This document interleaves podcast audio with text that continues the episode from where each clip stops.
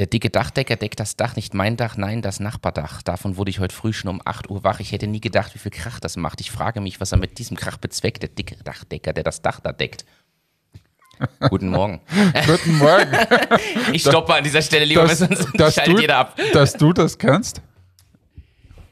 Ich übe ja den ganzen Morgen, seit du mir das geschickt hast. Ja, ich habe das äh, gehört und habe mir gedacht, das ist doch was für dich und schickt dir das.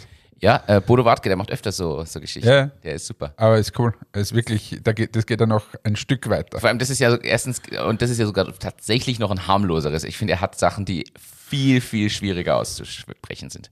Ich wollte dich eigentlich begrüßen mit äh, Komm, komm, komm, komm, links, links, links. Na, na, na, jetzt komm mal runter, komm mal runter. Hier, hier, rüber. Hm. Was könnte das sein? Irgendwas aus dem Fußball? Ja. Ah, ich, tatsächlich. Ich schaue gerade die ARD-Doku unparteiisch. Unparteiisch. Über, ist, für Schiedsrichter, also über Schiedsrichter, über die Elite-Schiedsrichter okay. in Deutschland. In der ARD-Mediathek, oder? Ja, genau. Also ich musste zwar so ein VPN installieren, dass ich Ja, aus Deutschland bin, aber mega cool. Wirklich cool. Ja? Da, da begleiten sie den Dennis Eitekin und äh, zum Beispiel ist der beste Schiedsrichter in Deutschland und auch die anderen Elite-Schiedsrichter beim Trainingslager. Man sieht, was alles dahinter steht. Man hört mal mit bei so äh, Szenen bei Derbys oder so, was die über diesen Funk, man sieht diesen Kölner Keller, wo sie das VAR haben und so weiter. Okay. Also es ist ziemlich spannend, äh, zumindest für mich äh, ist es spannend, aber für, ich würde man sagen, ein Fußballfan, der, dem das interessiert, versteht nachher, glaube ich, besser, ähm, wie das läuft und, und wie professionell das mittlerweile sogar ist. Ja, voll cool. Das heißt, deine absolute Empfehlung zum Schauen. Ich bin jetzt bei Folge 4 von, weiß ich gar nicht, wie viele, ähm, muss ich schauen, aber es ist bis dato sehr, sehr, sehr spannend. Cool. Genau. Das klingt aber spannend. Das heißt, willkommen hier beim Trucker Podcast. Wir haben euch heute schon eine Filmempfehlung gegeben und einen Zungenbrecher mitgegeben auf eurer langen Fahrt heute durch Europa. Apropos lange Fahrt. Ja, hatte- deshalb war das ist nämlich die Überleitung. Ich habe dir gestern was geschickt. Ich war nämlich gestern wirklich lange unterwegs. Ähm, unter anderem was quer durch Europa. unterwegs. Ja, genau. Tatsächlich. mit einem LKW. Wa- Was würde ich sonst machen? Oder halt, LKW ist wieder übertrieben. Es ist ein, ein Also ein Kastenwa- 12-Tonner mit Anhänger. Ein Kastenwagen mit Hebebühnen. So, wie auch immer, ich habe dir dann ein paar Sachen geschickt. Du hast mir ein Foto geschickt. Also ja, das habe ich auch geschickt. Aber ich habe dir ja ein paar Informationen geschickt und zwar oder Fragestellungen, die ich gerne mit euch beleuchten möchte. Erste Fragestellung. Ich war in München unterwegs und bin bei einer Kreuzung, die, ja, was war ein bisschen eine größere, man, also ich war leicht überfordert und ich bin jetzt wirklich viel mit dem Auto unterwegs, aber war dort leicht überfordert, links abbiegen und so weiter und wer kommt mir da entgegen und wer darf da jetzt fahren. Der vorne ist dann gestanden, jetzt dachte ich, der hat rot gehabt und bin dann links abgebogen und dann hat sich herausgestellt, er hat nicht rot gehabt, er hat nur übersehen, dass er fährt oder so. Ah, okay. So, okay. Das heißt trotzdem, ich erkenne den Fehler an, deute dem und sage sorry so quasi. Der schaut mich an und hupt.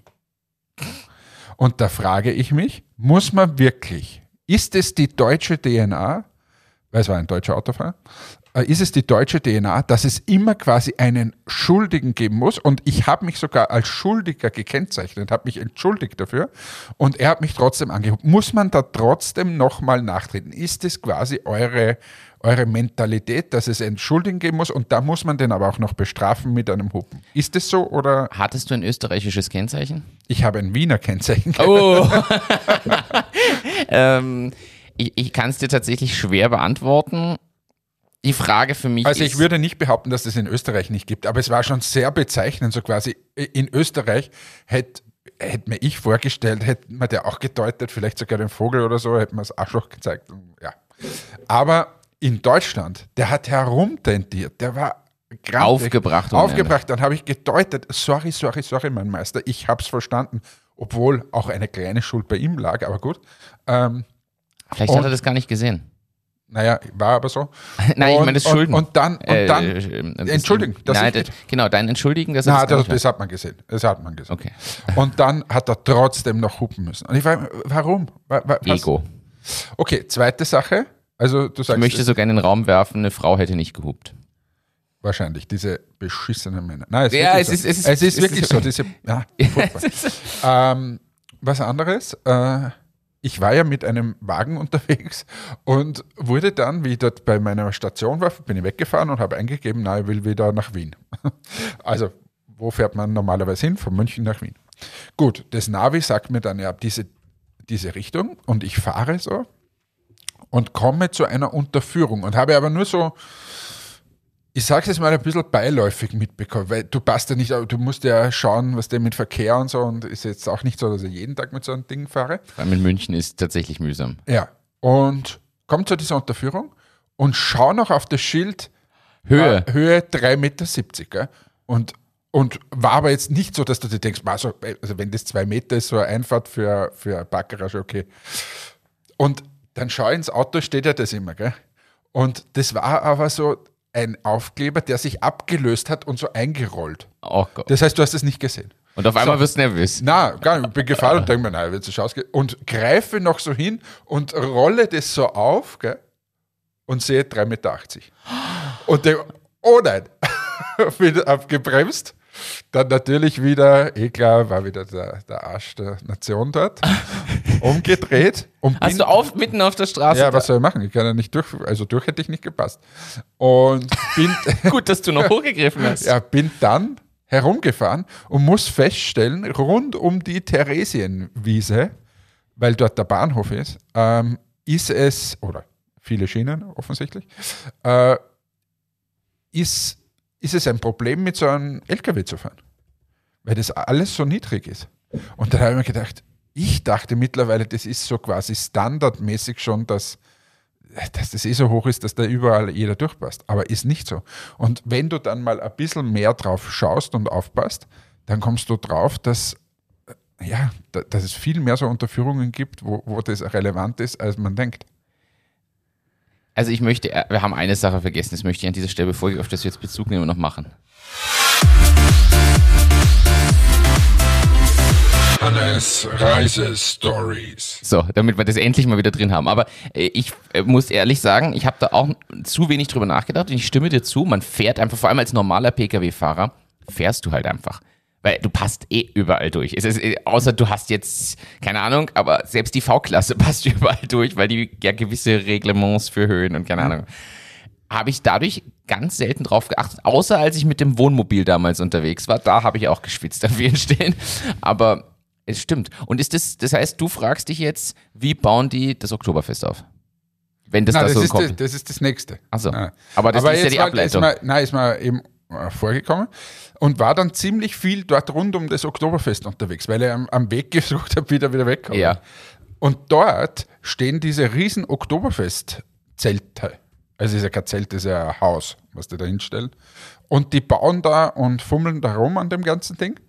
Jetzt habe ich mich nur gefragt, bauen die das jedes Mal wieder neu auf? Oder gibt es da schon die riesen, riesen Zelte, die da ein ganzes Jahr stehen? Du meinst, dass die qua- quasi, ja, oder ob die eingelagert werden?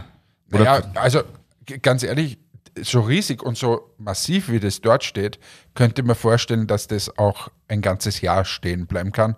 Und dann baut man halt das quasi rundherum dazu. okay. Aber sicher bin ich mir ehrlich gesagt nicht, weil bei, bei so großen Zelten, also nochmal, das hat mehr was von einer riesen Lagerhalle denn an, an Zelt eigentlich. Da wurde Holzkonstruktionen rundherum gebaut und so und das quasi einen Monat vor dem Oktoberfest. Also bin mir nicht sicher, ob das wirklich steht oder ob das abgebaut wird. Es wird tatsächlich, ich habe es gegoogelt, so wie es hier ausschaut, wird es komplett neu aufgebaut jedes Jahr. Zehn Wochen lang.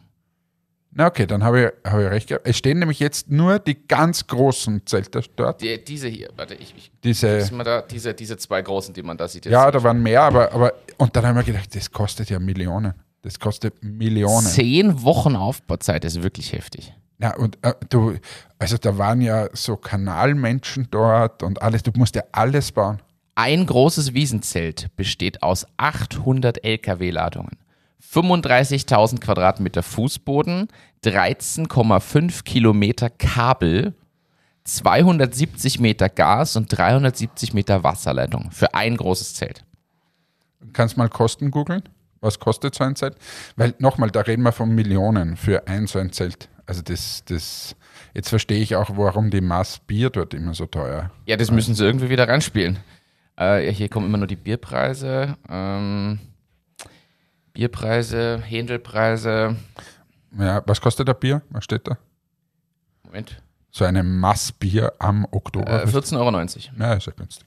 Also zwischen 12,60 und 14,90 wird es dieses Jahr liegen. Massbier ist wie viel? Ein Liter. Okay. Also das heißt, wenn man in den Supermarkt geht und einen Liter Bier, ich bin kein Biertrinker, darum kann ich es jetzt schwer sagen, aber was kostet das? Zwei Euro? Sowas? Irgend sowas.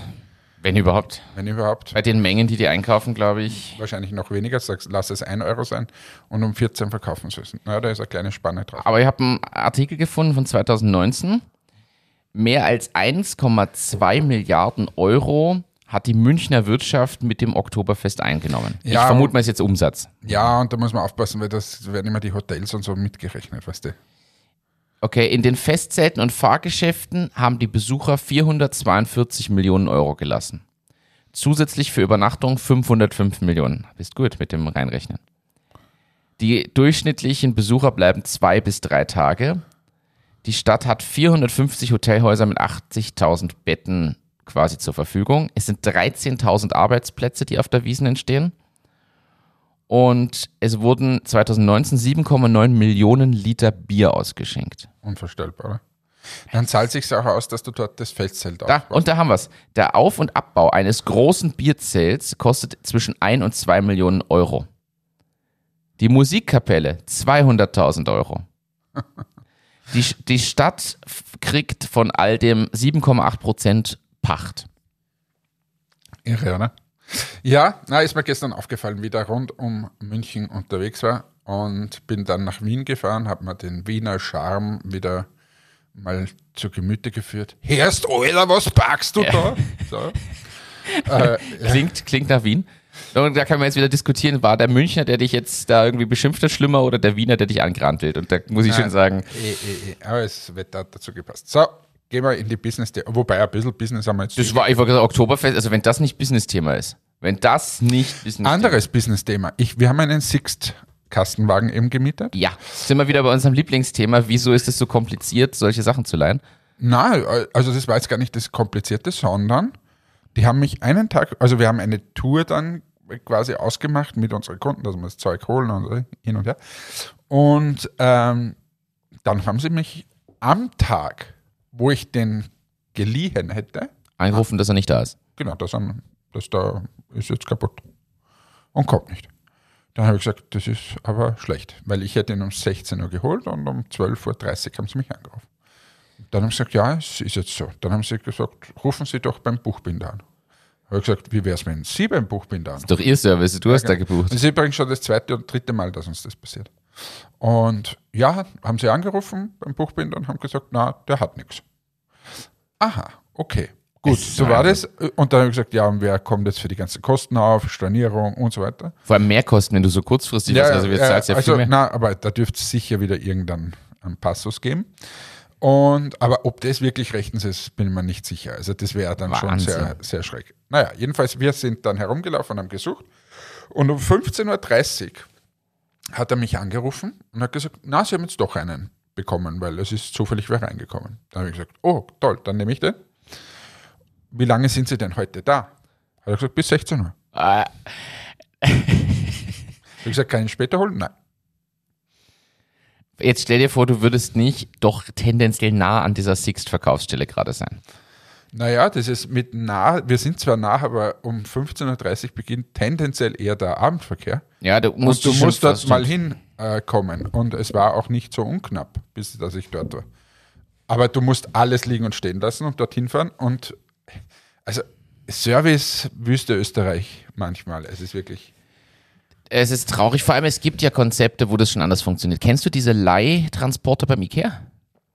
Habe ich nur einmal, war ich dabei, habe ich geholfen, ein Sofa zu tragen. Die kannst du per App buchen und per App freischalten, so wie das Car2Go und so. Schrei- Machst alles am Handy, hast es voll reserviert, fährst zum Ikea, die stehen da rum, du aktivierst wirst es und fährst. Es sind aber nicht die ganz großen, sondern das sind halt so Van-mäßige, so, was halt ausreicht für einen Packschrank, weißt du so. Aber da sieht man ja, dass es durchaus funktioniert. dieses Konzept. Nur ansonsten im Verleihwesen irgendwie nicht. Car2Go macht es ja auch vor und, und wie heißt es, Drive Now und diese Sachen. Also das geht ja. Nur weigern sich diese Anbieter da irgendwie umzusetzen. Ja, die haben haben eh eine schon- Monopolstellung oder so. Ja, und wir haben ja eh schon mal gesagt, eigentlich könnten die die Mobilität in der Zukunft durchaus gestalten, und gut auch dran verdienen wahrscheinlich, wenn sie es geschafft haben. aber pff, so wie die Sie wollen halt nicht. Ja. Anderes, anderes Business-Thema äh, möchtest du jetzt hier haben. Äh, ich habe hier mehrere Sachen stehen. Tonys Boxen, hast du das gelesen? Na. Die Tonys Boxen, ich mach's auf, dann weiß ich die Details Das wieder. ist nicht insolvent, oder? Nein, nein. Äh, sie haben aber das erste Mal schwarze Zahl geschrieben. Also, wie lange gibt es die schon? gibt es schon 20 Jahre? Die oder so? gibt's, ähm, 15. es steht leider hier nicht, äh, naja, 15 Jahre nicht, aber schon eine Weile. Naja. Seit Herbst 2016 gibt es die Boxen. Wirklich, erst. Okay. Auf die Idee gekommen ist er 2013, auf den Markt gekommen sind sie 2016 und sind hier auf einem guten um Weg, muss man auch mal so sagen. Also die haben ja nie schlechte Umsätze gemacht, aber sie haben ihre Kosten ein bisschen senken können, gleichzeitig noch mehr verkauft. Sie haben 2023 erwarteten Konzernumsatz von 354 Millionen. Bist du gescheit? Was aber da wieder so krass ist, ich habe riesen Respekt davor, weil dieses Hardware mit Software kombiniert und diesen Spielfiguren und so, dafür, dass die so erfolgreich sind, staune ich, dass die jetzt erst in die schwarzen Zahlen rutschen. Siehst mal, was das alles kostet und was die Werbung kostet und so. Apropos Werbung, äh, jetzt gerade haben die US Open begonnen und der Novak Djokovic hat am Times Square mit Taylor Fritz und irgendeiner anderen Tennisspielerin ein, eine Exhibition irgendwie Mit gemacht. Mit Waterdrop. Da war der ganze Times Square mit Waterdrop äh, gebrandet. Was das kosten muss. abartig, sage ich dir. Also, ich mein, jetzt ist der Novak Djokovic dort natürlich investiert und er wird wahrscheinlich nichts kosten. Aber, und auch der Taylor Fritz, also die, die, aber du musst dort mal quasi einen Tennisplatz aufbauen und alles wirklich, das ist ja unfassbar. Das ist auch von, wie aufwendig das alles ist und so. Und ich frage mich wirklich bei Waterdrop, also ich habe noch niemanden getroffen, der mir gesagt hat, das ist das geilste Konzept der Erde und ich, ich verwende es seit fünf Jahren regelmäßig oder so. Ich habe schon Leute getroffen, die gesagt haben, na, schmeckt gut, habe ich mal eine Zeit lang probiert, aber ist mir dann zu teuer oder solche Geschichten höre ich. Ja, aber ich kenne niemanden, Der das ständig verwendet. niemanden in meinem Umfeld, der, der es ständig verwendet. Na, eine Freundin von mir, die, da weiß ich jetzt nicht, muss ich nachfragen, ob die das noch immer verwendet, aber die fand es gut ähm, und hat das immer in die Karaffe gegeben. Aber sonst, Ich, Niemanden. ich kenne lustigerweise mehr Leute, die mit den Air-Up-Flaschen rumrennen, als Leute, die Waterdrop trinken. ja, wobei dieses Air-Up ist, finde ich, total in den Keller gerasselt.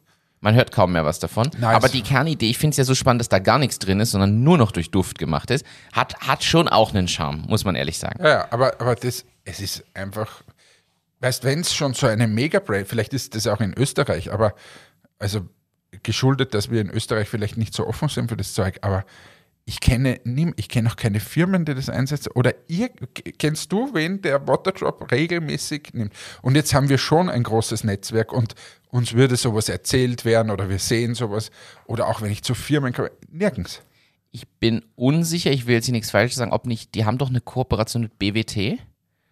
Und ich bilde mir, aber das ist schon lange her, dass ich mal einen Termin bei BWT hatte und da gab es auch so Wasser mit Geschmacksding und es könnte das gewesen sein. Es kann auch sein, dass die ein ganz eigenes Produkt haben. Ich will hier nichts Falsches sagen. Okay. Aber das, da bin ich unsicher. Das würde aber auch nur durch die Kooperation erklärt, muss man auch ehrlich sagen. Wenn die Kooperation nicht wäre, wäre es dann fix auch nicht. Aber irgendwer, gerade du, du bist ja in so einem Lifestyle-Umfeld. wie wie gibt es da niemanden, der das. ich kenne ich kenn keinen. Ich kenne und niemanden. das ist für mich so, so, so erstaunlich. wie du das ein paar diesmal probiert haben und das war's. Und de- Ich, ich sehe es auch. Ah, Siehst du es im Supermarkt? Äh, Habe ich schon gesehen. Habe ich auch gesehen, aber jetzt gerade überhaupt nicht präsent. irgendwie. Vor allem, das wäre so ein Produkt, weißt du, wo das wär, geil wäre? An der Kasse. Das ist so ein kleines, oh, das probiere ich jetzt in Lebensmittel. Das steht ja bei den Wasser, also den Getränkezusätzen und so. Also ich verstehe das in einem Riesending, aber warum steht das nicht an der Kasse? ja, und wenn du es groß machst, der muss beim Hofer an der Kasse stehen, der muss beim Spar an der Kasse, überall. Du musst das vielleicht in, in, bei der Tankstelle, weißt Also, aber Wer- es ist wirklich erstaunlich, weil es ist so ein Mega-Geschichte, ist so gehypt und äh, marketingtechnisch beim OMR-Podcast, äh, bei den US Open, überall. Und laut Gründer, hat der Gründer im OMA-Podcast gesagt, na, sie wollen ja, sie wachsen ja organisch und, und, und sie bräuchten ja das ganze Geld nicht. Das würde auch so funktionieren. Das heißt, irgendwo müssen ja die zahlenden Kunden sein. Sonst hätten sie ja nicht Nein, dieses nein, absolut, Wachstum. absolut. Ich stelle das auch nicht, aber ich. Ich Aber ich, wo? Aber, na, aber es wundert mich halt einfach, dass Ja. ein österreichisches Unternehmen, normalerweise bist du dann geflutet von dem Zeug. Aber irgendwie überhaupt nicht. Red Bull zum Beispiel in Österreich gibt es auch überall, das war auch am Anfang so, überall Red Bull. Wenn du da in Amerika irgendwo warst, kein Mensch kannte Red Bull. Und komischerweise bei dem Produkt ist es aber nicht so. Vielleicht kommt es aber auch aufs Land an. Na, absolut. Vielleicht ist es tatsächlich in Österreich einfach nicht und in anderen Ländern auf einmal jeder trinkt es. Who who knows, ne? ja. Du, Google arbeitet an einer neuen KI. Eine, die nämlich lebensberatende Tätigkeiten machen soll. Quasi ein, ich will jetzt nicht sagen Psychologe, aber ein Mental Trainer, ein Trainer, ein Coach für Ernährungsberatung, für Eheberatung und und und. Und sie trainieren jetzt KIs mit diesen speziellen Themen durch Profis. Mit dem Gedanken, dass du therapeutische Sitzungen mit einer KI absolvieren kannst. Das ist so der Gedanke dahinter. Sie fangen jetzt erstmal sehr simpel an. Ich sage dir ehrlich, Ernährungsplan und Ernährungsberatung, da halte ich das noch für harmlos.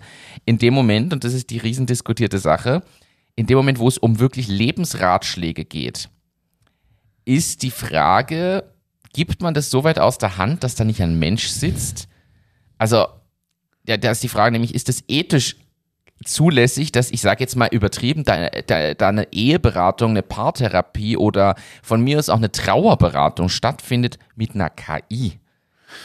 Und ich verstehe, es fehlen Leute, die sowas machen. Und es ist vielleicht sogar eine Hemmschwelle weniger für die Leute, die dann Therapie suchen, statt zu einem Menschen zu gehen. Aber es ist schon kritisch, je nachdem, was für Handlungsempfehlungen dann kommen. Weißt du, was ich meine?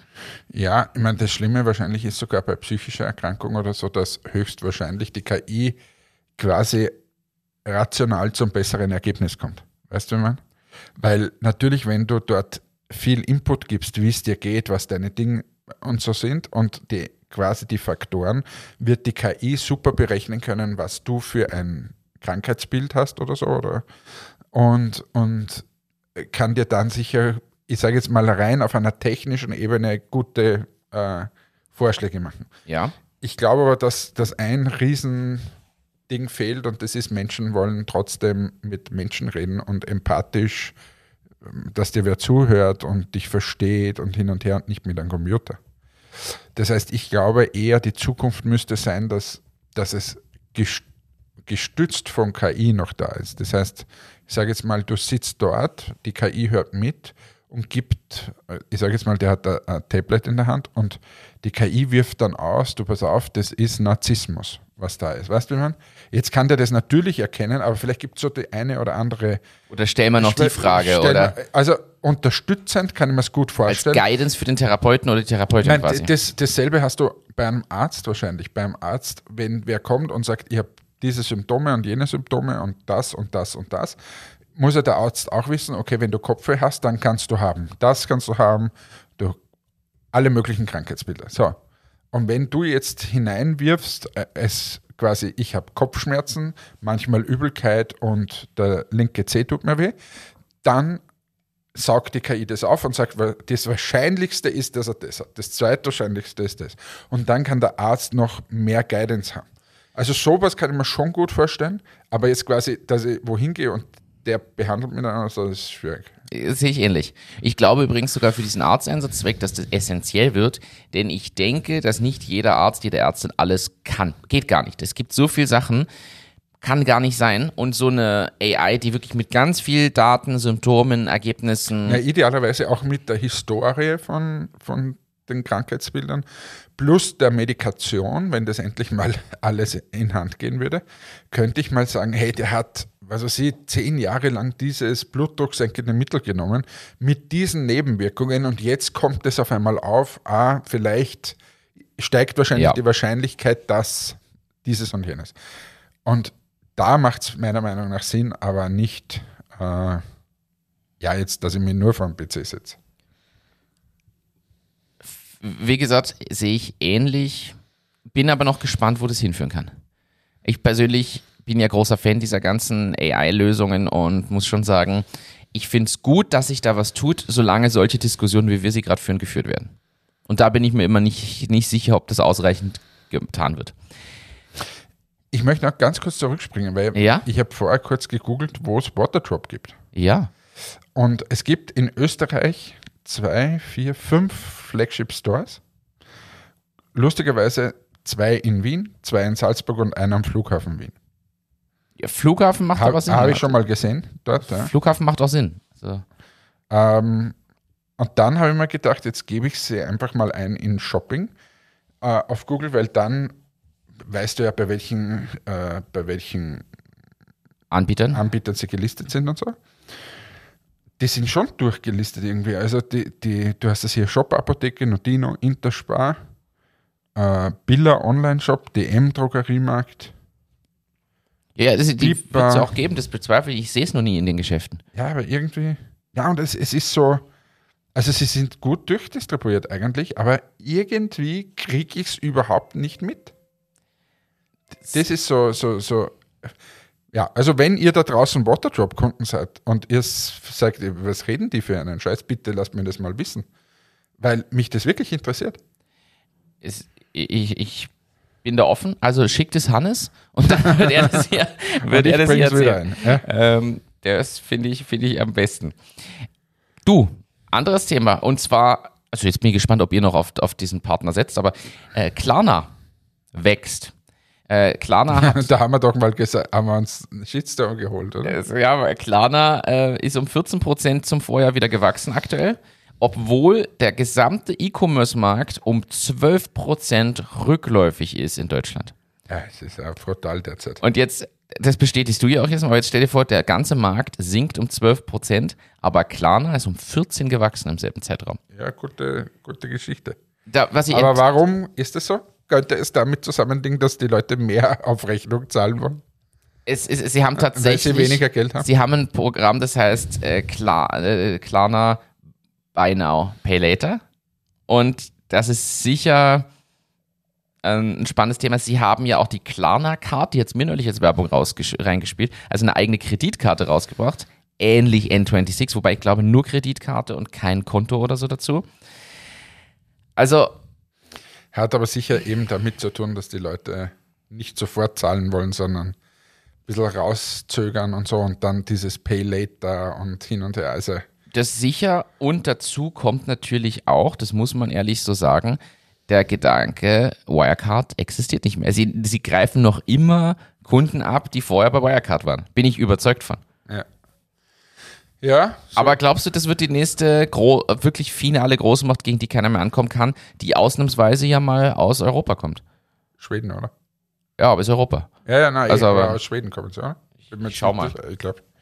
Ja, also ich habe ja eh, ich hoffe ja, dass, Stockholm, solche- du bist äh, gut. dass sie immer mehr oder dass wir mehr solche Unternehmen äh, auf den Markt bringen, aber ich bin wenig zuversichtlich, um ehrlich zu sein, dass wir- werden überrollt links und rechts gerade. Also was gerade passiert, finde ich, ist, ist schon ein Wahnsinn.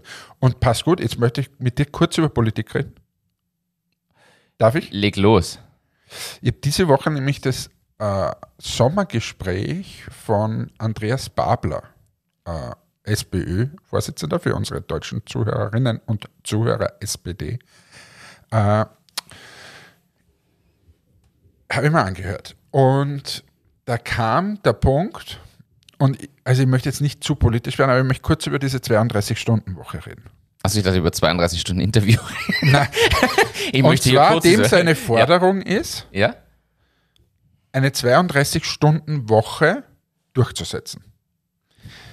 Jetzt lassen wir mal außen vor, dass ihn die, die äh, Moderatorin gefragt hat, warum macht es die SPÖ nicht? Selbst in deren Reihen, er ist Vorsitzender, er kann alles entscheiden. Da hat er leider Keine. Antworten gehabt. Und warum es die Gewerkschaft nicht macht, hat er auch keine Antworten gehabt. Oder sehr herumgeschwommen. Okay, lassen wir mal außen vor. Aber seine Forderung ist, vor allem zum Beispiel im Pflegebereich, 32 Stunden zu machen. Er argumentierte so, dass ähm, die, die Pflegekräfte sonst noch mehr davonlaufen als wir jetzt und sie brauchen gute Arbeitsbedingungen. Ähm, jetzt bin ich mir übrigens gar nicht sicher, ob es nicht in der Pflege sogar diese 35 Stunden gibt. War das nicht so mit dem Kollektivvertrag, dass sie keine Erhöhung bekommen haben und dafür haben sie weniger Stunden oder 37 oder 36 oder irgend so? Es ist irgendwas, äh, ja, aber 35 sind es noch nicht. Ich glaube, es ist 37,5 sind. Ja, oder, keine Ahnung. Oder Jedenfalls irgend Reduktion. sowas, ja. Aber das ist ja schon voran und er möchte es jetzt auf 32 setzen. Und da habe ich mich mal gefragt, okay, ich verstehe das Argument, dass die Leute dann mehr im Beruf bleiben. Auf der anderen Seite, wenn alle Berufe dann 32 Stunden haben, dann auch nicht mehr, weil dann bin ich ja wieder vergleichbar. Wenn jetzt das der einzige Beruf wäre, wo ich 32 Stunden hätte, dann ist es sicher interessant. Wenn es alle Berufe sind, ist wieder nicht mehr interessant, muss man sagen. Ja. Also dann ist dieses äh, Argument sehr schnell entkräftet. Aber eine Frage, denkt der nicht nach, wenn wir heute einen Pflegenotstand haben? Und du kannst das auf jeden Bereich. umlegen. Wir haben zu wenig Leute, die Pflege machen. Ja. Das heißt, ich bin jetzt zu einem Pflegeheim und habe jetzt, sagen wir, 100 Leute und bräuchte 120 oder 150. Und jetzt reduziere ich die Arbeitszeit um wie viel Prozent? Viel? Ja, 20 circa. Also. Wenn da sagen wir von 38 auf 32 runter wären 20 Prozent ungefähr. Okay, 20 Prozent. Das heißt, du reduzierst sagen wir, auf 80 Leute dann auf einmal nur mehr. Dann fehlen dir mehr als wie vorher.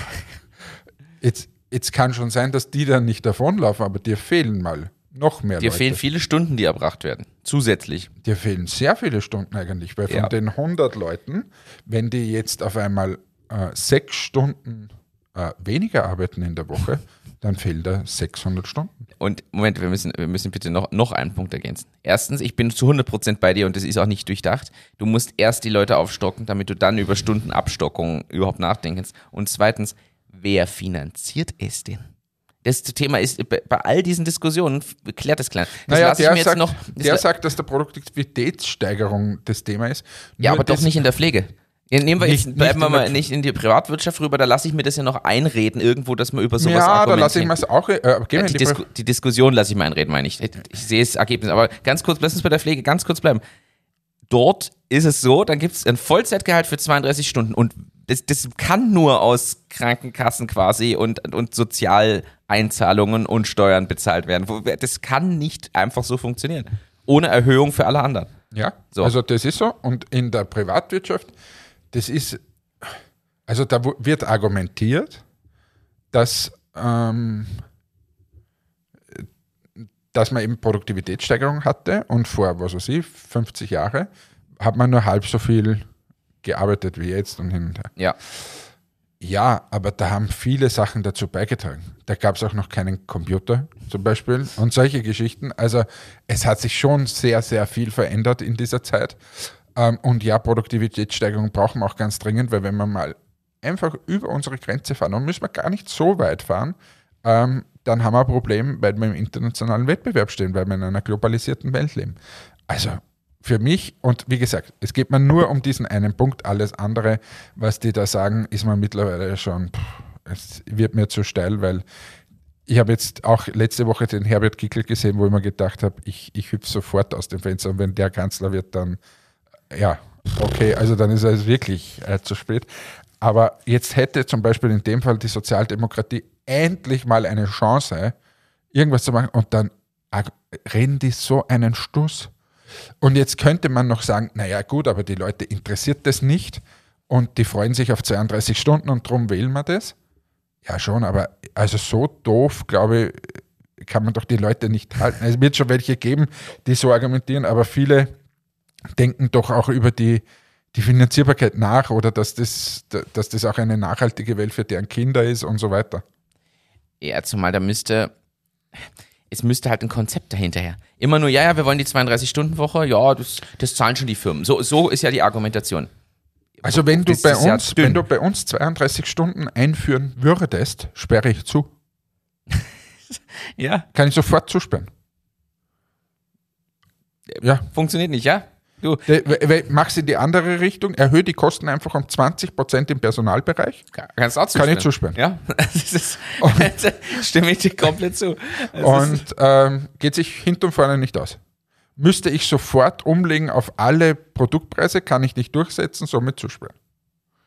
Ja, also bin mir nicht sicher, ob das ein durchdachtes Konzept ist. Also eigentlich bin ich mir ziemlich sicher, dass es kein durchdachtes Konzept ist, aber vielleicht ist da draußen wer, der mir das besser erklärt und vor allem der viel Ahnung hat, ähm, wie sich das dann ausgehen soll in der Pflege, bei den Ärzten und so weiter. Ja. Ja, das war ein schlechtes Thema zum Abschluss. Hast du Äh, noch ich- irgendein ich hab- lustiges zum Abschluss? Na, ich habe tatsächlich noch, wir haben das letzte Mal Kritik eingesteckt, weil wir zu viel Privates geredet haben. Ich bringe jetzt noch zum Wie, Abschluss. wie? Wer? Wie? Was? Was? Ja, unsere letzte Folge war zu privat. Habe ich mehrfach zurückgemeldet bekommen. Wirklich? Was, Ja. haben wir, was haben, über was haben wir gesprochen? Weiß ich nicht mehr. Es stimmt, es war sehr privat. Deshalb, jetzt, ich bringe zum Abschluss ein Business-Thema, kein lustiges. Ich bringe ein Business-Thema, was interessant ist und hier auch noch gleich anschließt. Hast du mitbekommen, dass TikTok es plant, externe Links komplett zu bannen, inklusive nämlich Shop-Links, weil sie haben ja dieses TikTok-Shop-Ding aufgebaut, sodass du in TikTok kaufen kannst. Und das hat jetzt schon irgendwie 500 Millionen Verlust gebracht oder irgendwie sowas. Und sie wollen, dass das endlich besser funktioniert. Und werden deswegen externe Links unterbinden, beziehungsweise Links auf Shops, damit sie dich reinzwingen in den TikTok-Shop. Und das wollte ich hier einfach mal so droppen, weil das ist ein Business-Thema, was erstens euch, ich weiß nicht, ob ihr jetzt auf TikTok Noch nicht. ähm, aber dachte ich mir, das interessiert vielleicht die Leute, damit man hier auch wieder ein bisschen was, was mitnimmt. Und wie geht's da eigentlich so privat? In diesem Sinne, eine schöne Woche. Tschüss, ciao, Papa, euer Hannes. Ich sag danke und sage jetzt einfach nochmal, ich frage mich, was er mit diesem Krach bezweckt, der dicke Dachdecker, der das Dach da deckt. In diesem Sinne, bis zum nächsten Mal. Ciao, ciao.